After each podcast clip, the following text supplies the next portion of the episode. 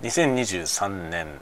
6月28日水曜日朝8時28分です。おはようございますスーサメレインです。えーと今日は、えー、酔いどれタワゴトーク、えー、706回目ですかね。707回目か707回目ですね。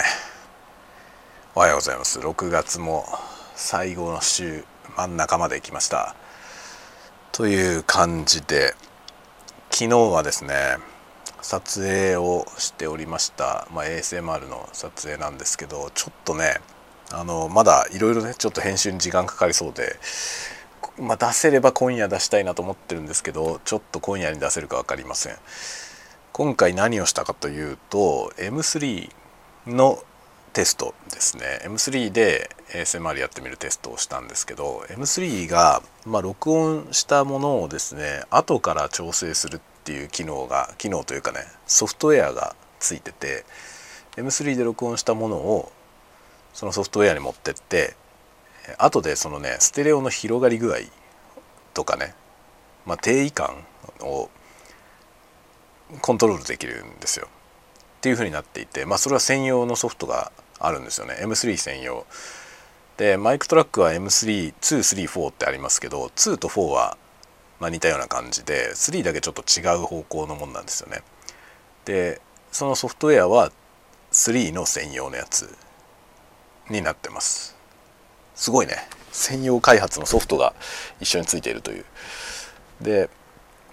まあ過去にあの Zoom の H3 っていうね H3VR っていうあの360度立体音響が録音できるマイクを買ったんですけどそれもアンビソニックプレイヤーっていうねなんか専用のソフトがあるんですよ。で録音したもの本体で録音したものをその専用のソフトウェアでね後から調整できるんですよねだから360度なんだけどその360度音響のどっち向きの音をステレオにミックスするかみたいなことが調整できるしあれもなんかそのステレオの定位も調整できるんですよね。でこの M3 も似ていたようなことができる。まあ、360度じゃないんですけどそのステレオの広がり感を後で調整できるっていうね。まあマニアックな話になりますけど MS プロセッシングという方法がありましてステレオっていうのは普通は、まあ、2チャンネルは2チャンネルなんですけどその左と右ってなってますよね。左チャンネルと右チャンネルっていう風になってるんですけど MS っていうスタイルは真ん中と横。まあ左右は合わせて横っていう扱いになるんですけど、まあ、ミッドとサイドっていうことで M と S なんですよね。でそういう方式があってでそのミッドとサイドに分かれているのでそのサイドの広がり具合を後から調整できるみたいなそういうものがついてるんですよ。で本体で録音しないとそういう方式で録音できないので、まあ、外部に出したりとかねそのマイク端子からそのカメラに接続したりとかあとオーディオインターフェースとして別の機器につないだりしたらそういうことはできなくてミックスされたステレオの録音しかできないんですけど本体で録音するとねなんか特殊な形式で録音されてそれを後からねポストプロセスでいじれるんですよ。細かくね。いじれるんですよ。でそれをまだやってみてなくてで昨日ちょっと撮ってみたのでその今日ポストプロセスをね今夜やってみようと思ってるんですよ。でそのまあ、うまくちょっとね構想通りできるか分かんないんですけどできればそのソフトウェアを操作して音が変わる様子をそのまんま動画にしたいなと思っています。これができたら面白いんだけどね。これができたら非常に面白くて M3 っていう機材で何ができるのかが結構詳しくねお伝えできるんじゃないかなと思っているんだよ。構想だけはあるんですよ。ただしそれが本当に昨日録音した素材でうまくできるかがちょっと分かんないんで、まあ、一応昨日はね ASMR としてやりましたけどまた再度改めて純粋に機材のレビューとしてまたねもう一度やってみようとは思っています。あと昨日ね昨日の夜ちょっとね、えー、2つばかり機材を注文しましたまた。今度はねちっちゃいやつです。あの金額が小さいやつです。一つはねあのインラインブースターダイナミックマイクの音量を持ち上げるためのブースターですね。でこれは有名な商品がいくつかあるんですけどみんな高いのよね。でサウンドハウスのオリジナルブランドで安いのが出てたんで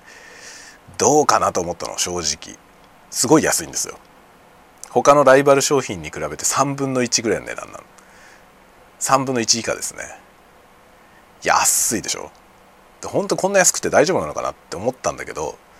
大丈夫なのかなと思うと同時にじゃあレビューすればいいんじゃないっていうね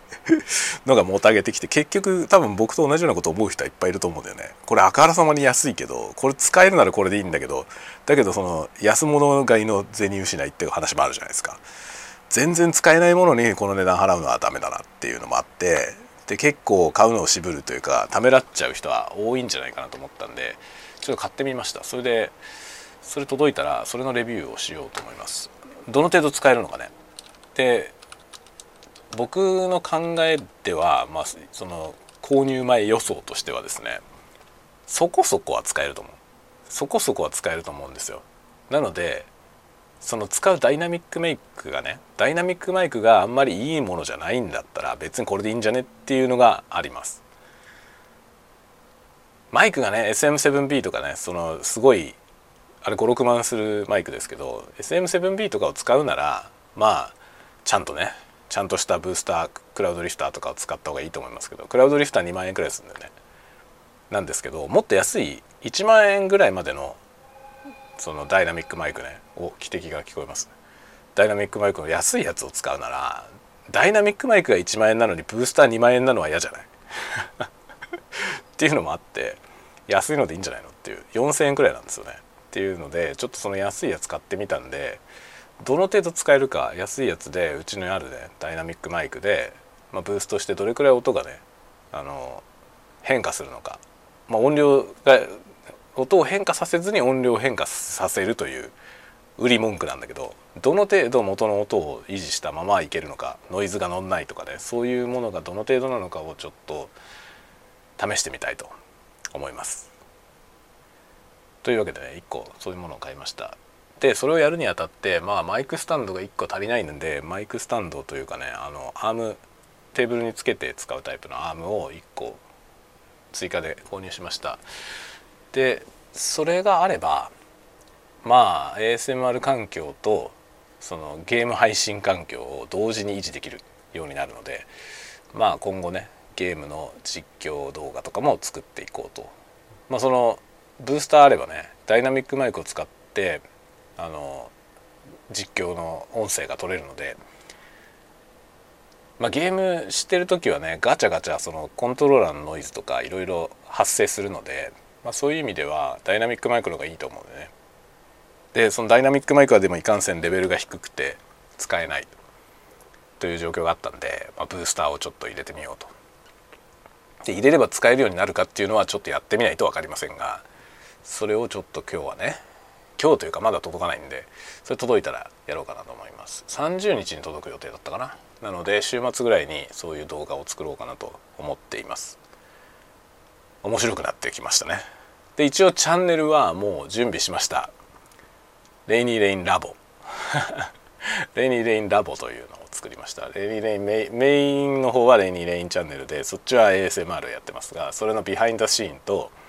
あとエクイプメントのねまあ、テックメックみたいな感じの内容ですね。それを、まあ、ラボという形でやろうと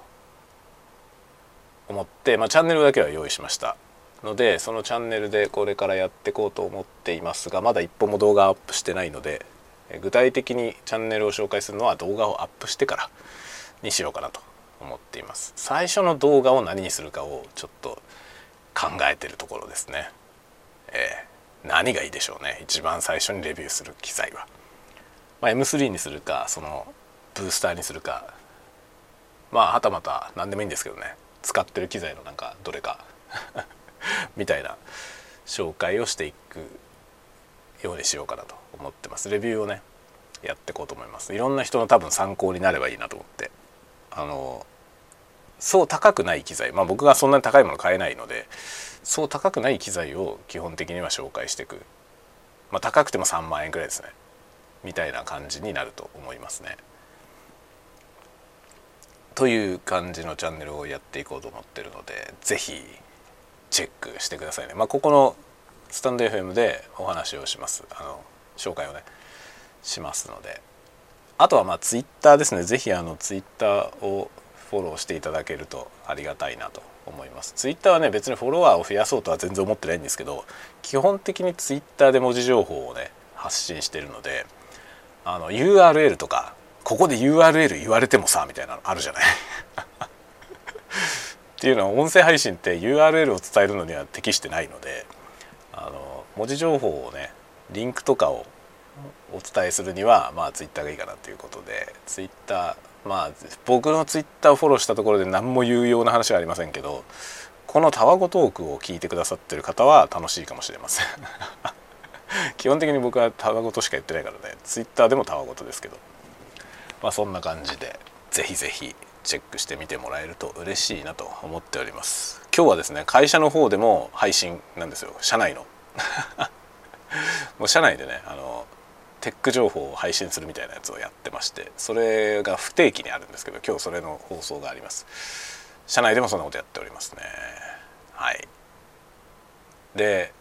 あそうだ。今後ねちょっと面白いものを見つけたんでちょっと今それをね勉強中です。海外のね海外の YouTuber から学んだことがありましてちょっとそういうの自分でもできないかなと思って今勉強中でこれもまたおいおい今はねあんまりはっきりはやりますって言っちゃってできないとかっこ悪いんで。